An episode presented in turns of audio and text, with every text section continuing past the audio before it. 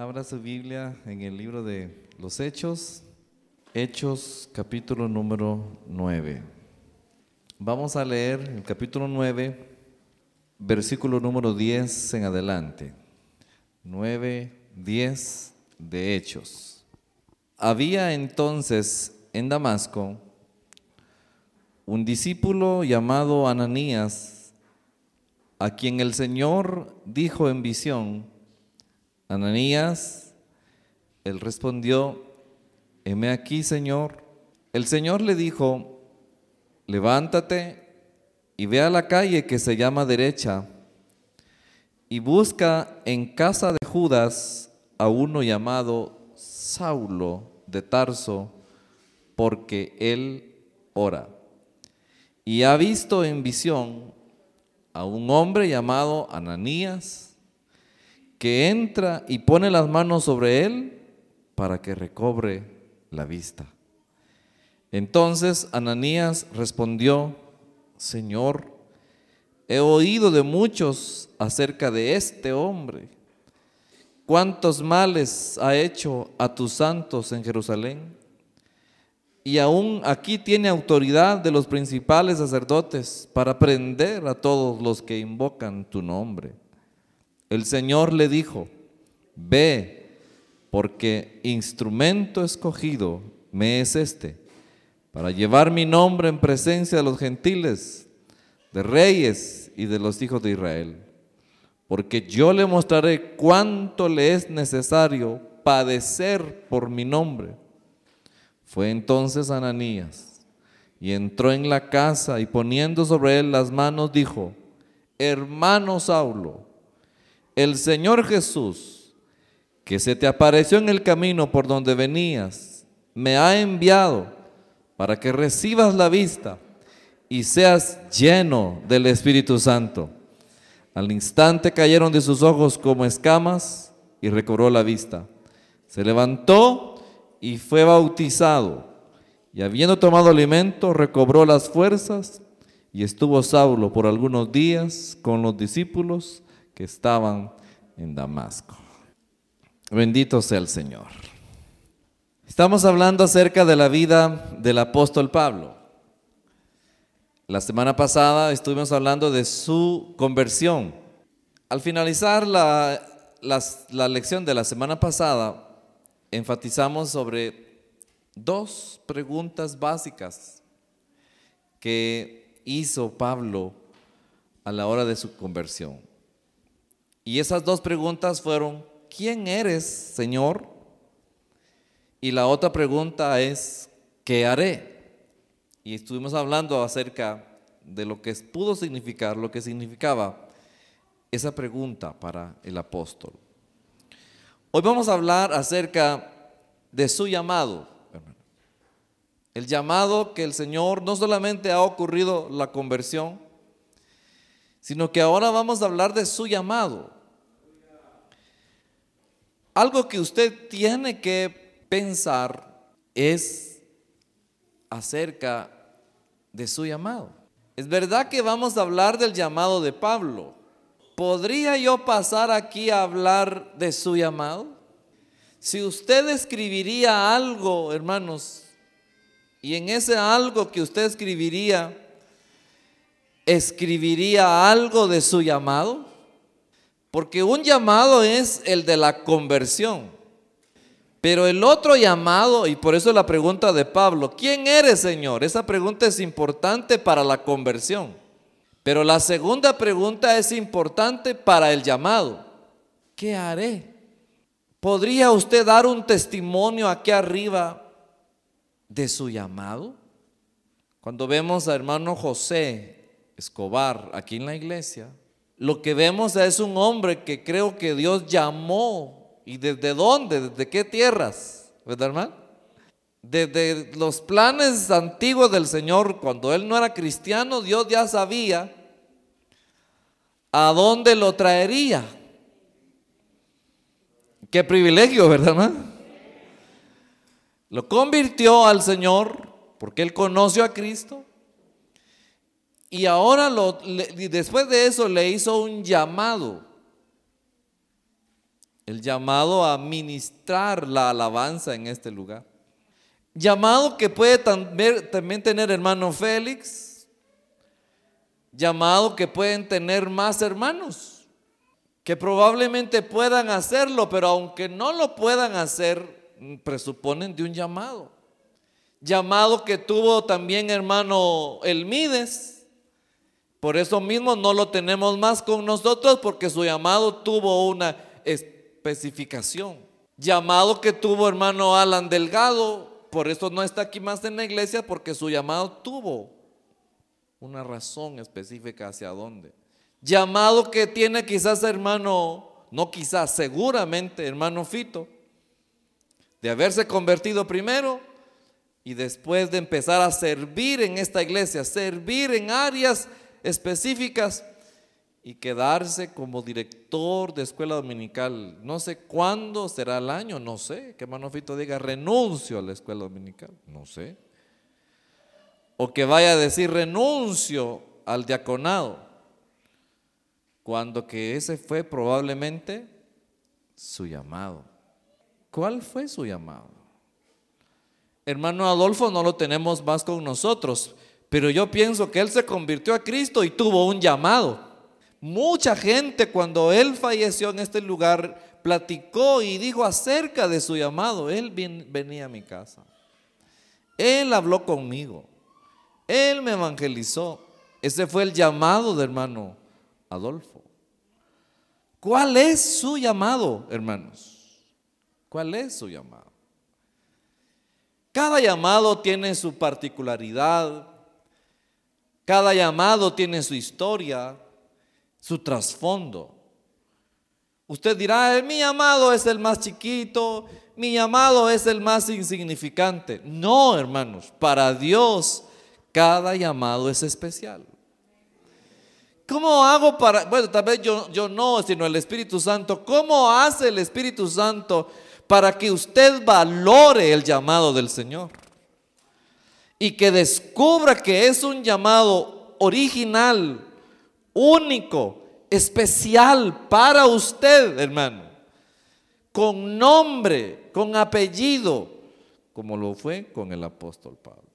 Analicemos entonces el llamado del apóstol Pablo.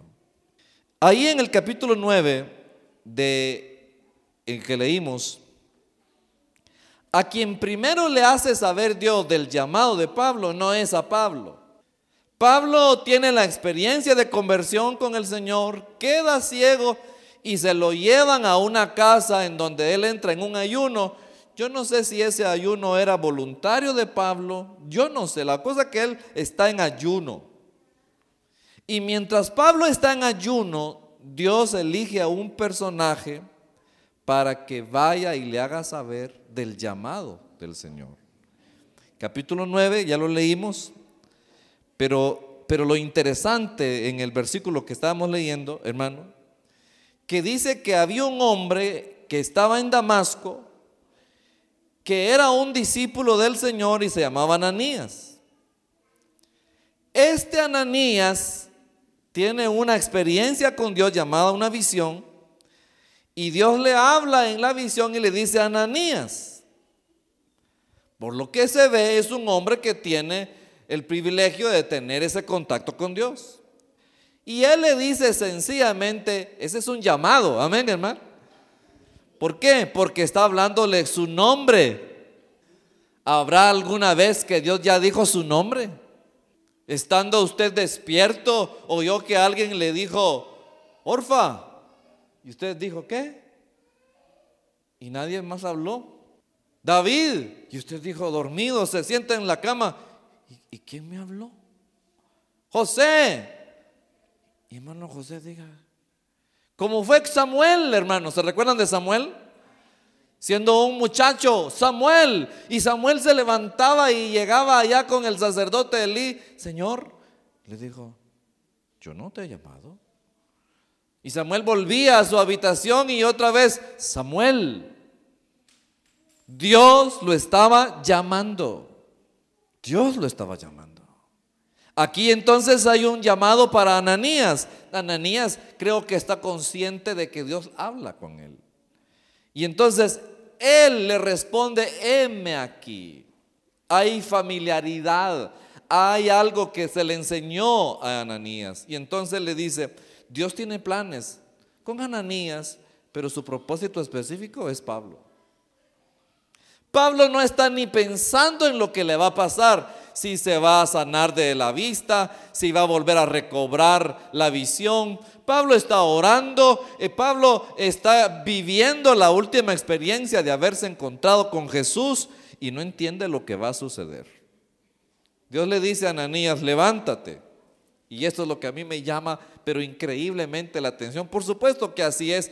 Eso es para que usted descubra, hermanos, algo. Levántate y vea la calle que se llama derecha de un lugar llamado Damasco. Quiere decir que las calles siempre se les ponen nombres. ¿Cómo se le llama a esta calle de, Utiapa hasta la Sequia, hermanos? Calle Vieja. ¿Y cómo se llama la calle del Pompilio? ¿Pompilio es? ¿O Bombilio? No, ¿verdad? Pompilio. ¿En qué calle vive usted aquí en San Antonio? La calle de la escuela vive, hermano David. La calle de la caseta. La calle del cementerio. Y entonces yo vivo en la calle vieja, ¿verdad? Hermana Irma en la calle de la caseta. Y hermano Roy, la calle del campo. Hermana, eh, hermana Yanira y hermano Roy, la calle de la Ceiba. ¿Ya ve? Algunos, si no saben, pregunten en qué calle viven. ¿Sabrá Dios en qué calle vive usted? Amén, hermano. Pues resulta que Dios sabía en qué es, en dónde estaba Pablo. Y le dice, busca en casa de Judas. ¿Sabía en qué calle estaba? Y sabía en la casa de quién estaba. A uno le dijo que se llama, ¿cómo se llama, hermano?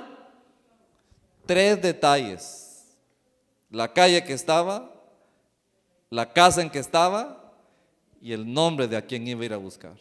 Si usted piensa que nuestro Dios es un Dios que está en el tercer cielo y nosotros estamos aquí en la tierra y que hay una lejanía con, con Él y nosotros, usted no ha aprendido de Dios.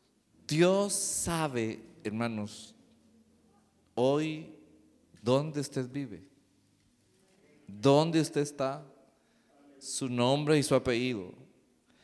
Y dice, porque Él ora. ¿Cuántos se, gozan por eso, hermano? Lo había visto. Y ya te vio en una visión, Ananías, le dice, está orando y ya le di una visión y, sabe que te llamas Ananías. Y, ha visto en la visión que vas a poner las manos sobre él y ha visto que va a recuperar la vista. Pero eso no era lo importante que Dios quería. Por supuesto que, que sanarlo era importante. Entonces Ananías presenta objeción, presenta excusa y dice, Señor, hermano, Ananías está teniendo una conversación con el Dios Todopoderoso y se atreve a Ananías a presentarle objeción. Lo que yo miro de Ananías es un hombre de mucha confianza con Dios. Y le dice, Señor, he oído de muchos acerca de este hombre, cuántos males ha hecho a tus santos en Jerusalén. Y aún aquí tiene autoridad de los principales sacerdotes. Hermano Ananías está teniendo una plática con Dios. Como usted y yo cuando nos ponemos a conversar, qué conversación más de confianza. Pero el Señor le dijo, el versículo 15, ve, y ahí está el llamado. Al primero que le contó del llamado de Pablo fue Ananías, porque instrumento escogido me es este. Alaban al Señor, hermanos. ¿Se siente contento usted este instrumento del Señor? Quien quiera que sea, Dios ha pensado que usted le es útil, que le somos útiles. Instrumento escogido me es este. O sea, no solamente Dios nos escoge para salvación, porque eso está determinado que todos, hermanos, todos podemos ser salvos, como dice Juan 3:16. Pero luego viene la parte de el ser sus instrumentos. Él dice, me es escogido para llevar mi nombre en presencia de los gentiles, de reyes y de los hijos de Israel. La razón del ministerio de Pablo, para lo que lo quiere, el propósito, el momento específico, para qué lo quiere. Y dice el versículo 16, porque yo le mostraré cuánto le es necesario padecer por mi nombre. Grande es la misericordia del Señor. Ahí está entonces el llamado, específicamente el llamado. Y Pablo entendió aquella ocasión el llamado. Pablo recibe la vista, hermanos, y dice ahí la Biblia que fue bautizado el gran líder religioso. Amén. Usted dirá, pastor, ¿de qué se trata? ¿Qué bautismo será? Si usted lee con atención, o ya lo hizo en el versículo 17, le dice Ananías, entonces Ananías entró en la casa y poniendo sobre él las manos dijo, hermano Saulo, el Señor Jesús que se te apareció en el camino por donde venías, me ha enviado para que recibas la vista. Uno. Y dos, para que hermano, y seas lleno todo fue hecho en poquito tiempo. En menos de tres días la conversión. En menos de tres días una sanidad divina poderosa. De ciego ahora ve. En medio de esos tres días, hermano, lleno del Espíritu Santo. Si ya lo había aclarado que era el Espíritu Santo, hermano, y dice que al instante cayeron de sus ojos como escamas y recobró la vista, se levantó y fue bautizado, yo tengo que entender que Pablo, hermanos, pasó todo en ese corto tiempo. Va a ser llamado, fue sanado, fue lleno del Espíritu Santo y, y bautizado en agua. Está listo Pablo para, para ese gran ministerio que a partir de ahora va a empezar. Más adelante Pablo, hermanos, testifica su llamado. Vaya, vaya conmigo al capítulo 22 de Hechos, donde Pablo está testificando su llamado y pueden aparecer otros detalles de su llamado en boca de Pablo. Lo que anterior leímos fue la narración de Lucas de su llamado, pero ahora es testimonio de Pablo, 22, 17. Pablo ahora está contando su llamado. Y al contar su llamado, Pablo dice, volví a Jerusalén. Y mientras estaba orando en el templo, me sobrevino un éxtasis. Pablo está contando un testimonio. Vi al Señor que me decía, date prisa y sal prontamente de Jerusalén, porque no recibirán tu testimonio acerca de mí. Yo dije, Señor, ellos saben que yo encarcelaba y azotaba en todas las sinagogas a los que creían en ti. Y cuando, cuando se derramaba la sangre de Esteban, tu testigo, yo también estaba presente y consentía en su muerte y guardaba las ropas de los que mataban, de los que lo mataban. Pero me dijo, ve, porque yo te enviaré lejos a los gentiles. Amén, hermano. Aquí hay ahora un, detalle más. Pablo quiso ir a Jerusalén y dar testimonio y predicar de Cristo, pero el Señor le dice, no, tu llamado no es con los hijos de Israel. Tu llamado es específico para que vayas a los gentiles. Amén, hermanos. Cuando Dios llama, no va a dejar ni una duda. Si usted ha convertido su corazón, hermanos, y todavía quiere averiguar para qué le va a servir al Señor, usted necesita asegurarse para qué le sirve al Señor. Obviamente usted dirá, irá a ser el llamado igual al de Pablo. No, los llamados no son iguales. El llamado suyo será el suyo. Y usted va a estar pero rotundamente convencido para qué lo está llamando el Señor. Vayamos al capítulo 26, versículo 14, para ver otro detalle del llamado de Pablo. Él le está contando los detalles de su llamado. 26, 14. Bendito sea el Señor. Él viene contando desde el versículo 12, está contando su conversión. Y al haber hablado de su conversión, pasa al versículo 12, versículo 13 y ahora en el 14 viene el llamado que él cuenta. Y habiendo caído todos en tierra, oí una voz que hablaba y decía en lengua hebrea, Saulo, Saulo, ¿por qué me persigues? Dura cosa te es dar cosas contra el aguijón. Versículo número 15. Yo entonces dije, ¿quién eres Señor? Y el Señor dijo, yo soy Jesús, a quien tú persigues. Veamos el 16. Pero levántate, ahí está el llamado. Pero levántate. Esto no lo habían dicho antes, esto lo está contando Pablo ahora. Y ponte sobre tus pies, porque para esto he aparecido a ti, para ponerte por ministro. Amén. Esto no lo habían narrado antes, esto lo está contando ahora Pablo. ¿Y qué más le dice? Ministro y qué, hermano? y testigo de qué? De las cosas que has visto y aquellas en que me apareceré a ti. Te he llamado para hacer, ¿qué le dijo hermano? Ministro y testigo. Él es el que da los detalles.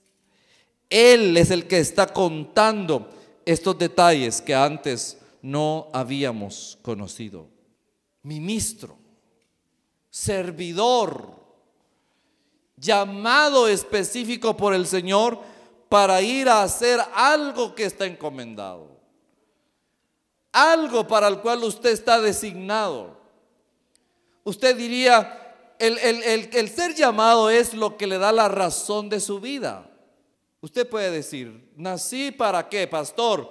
Nací para lo que me enseñaron en la escuela. En la escuela me enseñaron que uno nace, crece, se reproduce y muere. ¿A cuánto les enseñaron eso? Pero eso es un asunto muy biológico. Y algunos dirán, pastor, yo ya me casé, tengo hijos, cuido a mi familia. ¿Para eso nací, pastor? ¿Para eso nació? Probablemente que sí, nació para eso, porque obviamente para eso ha vivido y para eso vive. Pero algo más hay de su vida que le da sentido a su vida. Si yo lograra hoy, o mejor dicho, si el Espíritu Santo logra hoy hacerle comprender esto, usted estaría comprendiendo la razón de su vida. Admiro a hermana Concha, no está aquí hoy con nosotros. Y me dice hermana Concha, esta es mi iglesia. Aquí voy a estar, me dice. Porque me queda bien cerquita la otra iglesia. Y viera cómo me han invitado a ir a la otra iglesia. Me dice la hermana. Y con el permiso del Dios y el suyo, yo he ido, me dijo. Pero le quiero decir que esta es mi iglesia. Si un día ella me dijera, pastor, me queda muy lejos, mejor voy a ir allá, yo la entendería perfectamente, mis hermanos. Por la edad, por, porque ella le queda cerquita, porque venirse hasta aquí, yo la entendería. Pero creo que en el corazón de hermana Concha hay una gran comprensión que esta es su iglesia. Y el esfuerzo que ella hace por venir, yo creo que nos predica a todos. Y ese es su ministerio quizás, hermanos. Si a veces logramos creer que, que, lo bonito que camina la iglesia, que lo bien que va caminando la iglesia, y, y es porque el pastor tiene estas ideas o porque el... No, lo que a veces yo no sé es que Dios tenga algún ministerio de personas intercesoras orando por la iglesia. Y no es tanto el pastor el protagonista, que no lo es. El protagonista es Dios, Padre, el Hijo y el Espíritu Santo. Y de aquellos hermanitos silenciosos que Dios ha levantado, aquellos a quienes de repente se le va el sueño por las madrugadas o las noches, Y en ese momento ellos dicen, voy a orar por mi iglesia. Voy a orar por mi líder de la iglesia, por mi presidente de jóvenes. Y empiezan los hermanos a orar por la iglesia. Ese es su ministerio. Hay gente que cuando uno los ve trabajar dice, qué gente para servir, qué ministerio. Hay gente que aquí en la iglesia de verdad, aunque no es necesario sentirnos indispensables o imprescindibles, la verdad que aquí hay gente muy importante para el Señor por su forma de servir. Y no es necesariamente el músico o el predicador en la iglesia. Quizás son ministerios silenciosos, pero tan importantes. Tan importantes, hermano. Y ahí está entonces Pablo, a quien Dios le dijo, vas a ser un ministro. Y la palabra ministro no es un, título que va a servir para ponerse sobre los demás, es un título de siervo. Así que el llamado de Pablo hasta este momento que hemos analizado, hermano, Dios le dijo tres cosas. Número uno, le dijo que su ministerio lo llevaría lejos. Dos, le dijo que sería un ministerio específico para los gentiles. Y tres, le dijo que iba a sufrir en el ministerio. ¿No dijeron amén ahí todos? Le dijo que iba a sufrir en el ministerio. Recuerda que lo leímos, ¿verdad? Que iba a sufrir en el ministerio. Hermanos, de verdad, piénselo usted. Diga, ¿será que yo soy llamado de Dios? ¿Será que me, le sirvo yo al Señor? Yo que me llamo fulano de tal, que medio puedo leer, ¿para qué le sirvo al Señor? Hermano, hermana, usted le sirve al Señor. ¿Para qué yo no le puedo precisar? Pero Dios se lo va a precisar. Dios lo va a lograr si usted está dispuesto a oír. Más adelante el Señor pasaron de, ese llamado, pasaron como unos ocho años. Y allá en Hechos 13, él allá está testificando, pero, pero a veces la Biblia no tiene un arreglo cronológico. Pero ahora yo regreso a Hechos 13.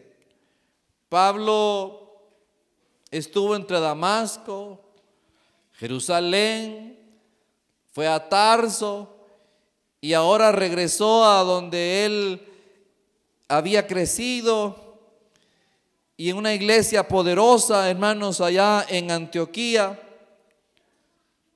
capítulo 13, una iglesia que se convirtió en la iglesia misionera.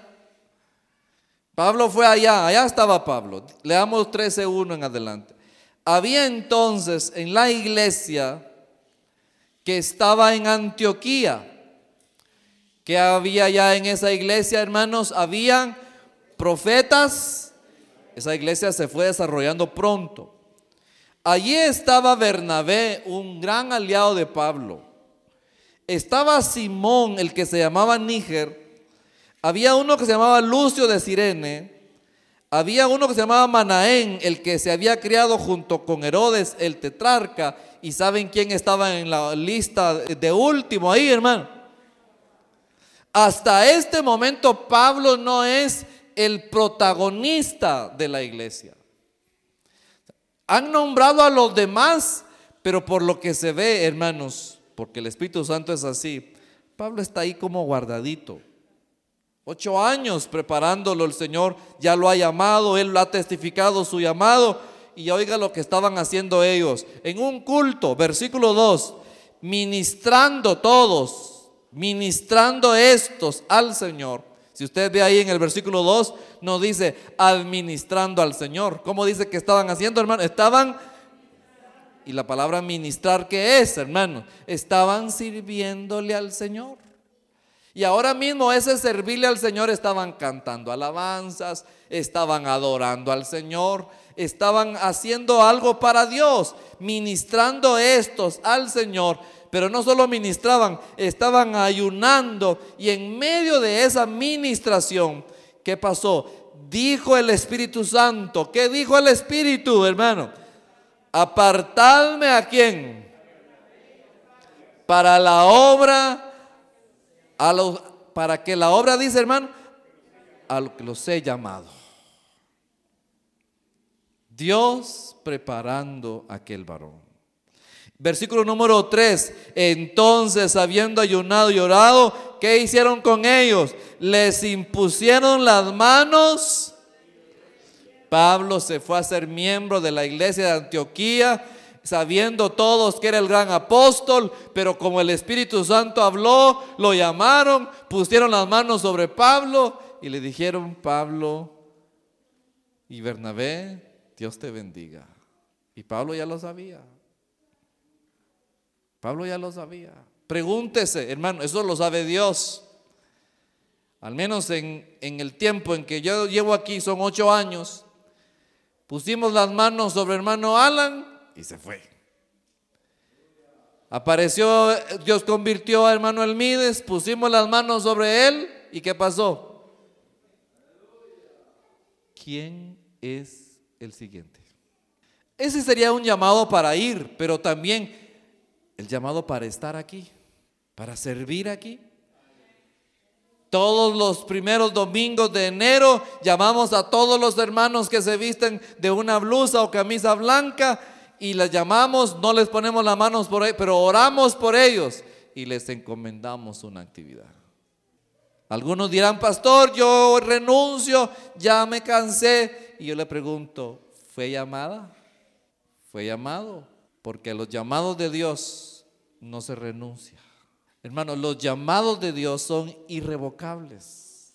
Alguien me dijo cuando yo estaba em-, empezando el ministerio, ¿y cómo le va? Bien, le dije. ¿Sabe que el llamado me dijo es como que Dios lo ponga en un carrito que no tiene retroceso? Me dijo. No lo había pensado yo así. ¿En serio? Le dije. Sí, me dijo. Usted va en un carrito, me dijo, que se llama ministerio y ese carrito no tiene retroceso. Así que hermano me dijo, dele solo para adelante. Bueno, hermanos, así ha sido. Gracias al Señor el llamado.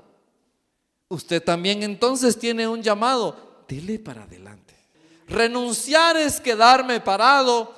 Renunciar a un llamado de Dios es regresar, es retroceder. Nos emociona que Dios tenga pensado decir, Leonardo, Leonardo, Yanira, Yanira, y que sabe Dios por qué y para qué? ¿Sabe el Señor decir para qué será ese llamado? Voy a dejar ahí, hermanos, porque obviamente también ya es el tiempo. Pero quiero que ahora traslademos eso a que usted se pregunte, ¿cuál es su llamado? Hay una persona que, que conocemos con mi esposa, yo la menciono mucho porque tiene mucho que ver en mi vida, hermana Elizabeth Medina. El llamado de ella, yo lo tengo bien seguro ahora de qué se trata. Es hablarle a las personas de Cristo. Y miren hermanos, nos ganó a nosotros. Ella tiene parte en nuestro ministerio. Usted no tiene ni idea si a ganarse una persona, ¿quién va a ser esa persona? ¿Para qué va a servir esa persona? Y quizás su ministerio sea ganarse a esa persona. Póngase de pie. Y yo no sé si usted está interesado en preguntarle al Señor todavía, ¿para qué te sirvo? Pablo dijo, ¿quién eres? Pero también preguntó, ¿qué haré, Señor? Y luego vino el llamado. Padre amado, muchas gracias Porque siendo realmente inútiles, tú tienes puestos tus ojos en nosotros. Tú sabes dónde vivimos. Tú sabes aún quién está con nosotros. Por supuesto, Señor. Tú dirás de cada uno de nosotros, instrumento escogido me es y no se trata de nuestras virtudes. No se trata de nuestras capacidades. Se trata del poder de Dios. No se trata de cuestión de edades. De que usted le diga, Señor, para mí ya sería tarde que me estés llamando. Mira mi edad. Estoy enfermo, enferma. Usted no sabe, hermano. ¿Para qué?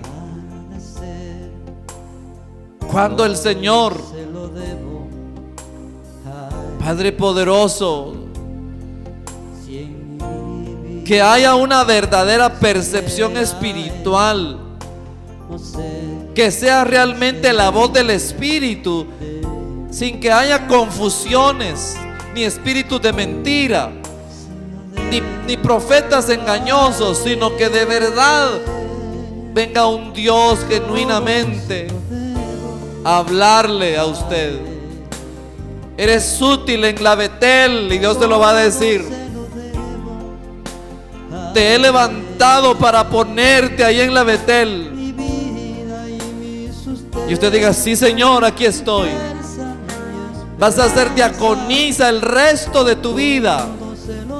Usted le diría, Señor, de verdad. Vas a ser líder de niños. Como hermano Fito. Vas a aprender un instrumento musical y te voy a convertir en un músico que va a ministrar mi alabanza en la Betel durante el resto de tu vida. Vas a convertirte en un administrador de la iglesia, un buen tesorero de la iglesia, fiel en todo. Gracias porque hay gente así en la iglesia, Señor. Gracias por ese ministerio administrativo en la vida de hermano Leonardo, Señor. Muchas gracias. Gracias por ese ministerio de, de, alabanza en hermano José Escobar. Por ese ministerio de servicio, Señor, de hermana Maribel Ariza, Señor. Padre poderoso, gracias por ese ministerio de enseñanza, de liderazgo y predicación en la iglesia de hermano Ever Ariza. Muchas gracias, Padre poderoso por ese ministerio de alabanza, de liderazgo y motivación en la vida de hermana Irma. Gracias Señor por ese ministerio de testimonio fiel, genuino y verdadero de hermana Laura, Señor, hasta este día. Gracias por ese ministerio de oración en la vida de hermana Hilda, Señor. ¿Cuál es lo que tengo que decir de usted? Perdóneme si no le menciono. Ese ministerio de ideas renovables en la iglesia. Hermano. Ese ministerio de niños en hermana Lisa. Manténlo, amplíalo. Padre poderoso. Ese ministerio de predicación y testimonio radial de hermana María ayúdala y fortalecela cada día, Señor. Ese ministerio de visitación que usted tiene, hermana, de animar a los hermanos.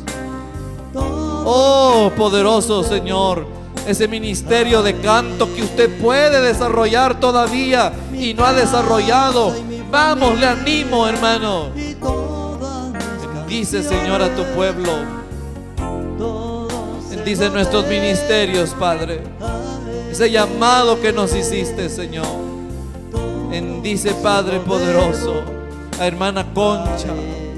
Bendice, hermana Alicia, Señor. Ese ministerio de liderazgo de hermana Sori en la iglesia. Padre amado, muchas gracias. Dígale, hermano, ¿para qué te sirvo, Señor? Dígaselo. Bendice, Señor hermano Rigo, ¿para qué lo convertiste y para qué lo llamaste? ¿Cuál es el llamado que le vas a hacer, hermano Rigo? El llamado de hermano David Ariza, Señor. ¿Cuál es? ¿Para qué, Señor? El llamado de hermana Elda Luz, Señor. ¿Para qué, Padre? ¿Para qué les tienes aquí en la iglesia? Señor, cuando alguien se va de la iglesia es porque no entendió el llamado, Padre. Hermana Concha nos sirve de ese testimonio. Fiel hasta este momento. Señor, muchas gracias por cada hermano, hermana, que va a creer al llamado ¿Para qué tú le has escogido? ¿Para qué va a ser útil, Señor, en la vida? Bendice la conversión y el llamado de mi hijo José, Señor. ¿Para qué lo quieres, Padre, en esta vida? ¿Para qué me lo dejaste, Señor? Bendice el llamado que le vas a hacer a Alan, Señor. Esas habilidades, Señor, en él. Te lo pongo en tus manos, Padre. Bendice la conversión y el llamado de Rogelio, Padre. ¿Para qué lo quieres? ¿Para qué me lo diste, Padre poderoso? Esa conversión y llamado de mi hijo Jonatán, Señor. ¿Para qué lo quieres en la vida? ¿Para qué me, lo has dado, Señor? Bendice la vida, la conversión y el llamado de mi hija Judith, Padre. Ese talento que has puesto en ella, Padre. ¿Para qué, Señor, se lo has dado? Muchas gracias, Padre poderoso. El llamado de nuestra familia, porque es un llamado familiar. Gracias, Padre poderoso. En el nombre de Cristo Jesús. Aleluya. Démosle un aplauso a aquel que le llamó, hermanos. Que le está llamando. Que está tocando su corazón. Y que usted diga, no resisto el llamado, pastor. Aleluya. Gracias al Señor.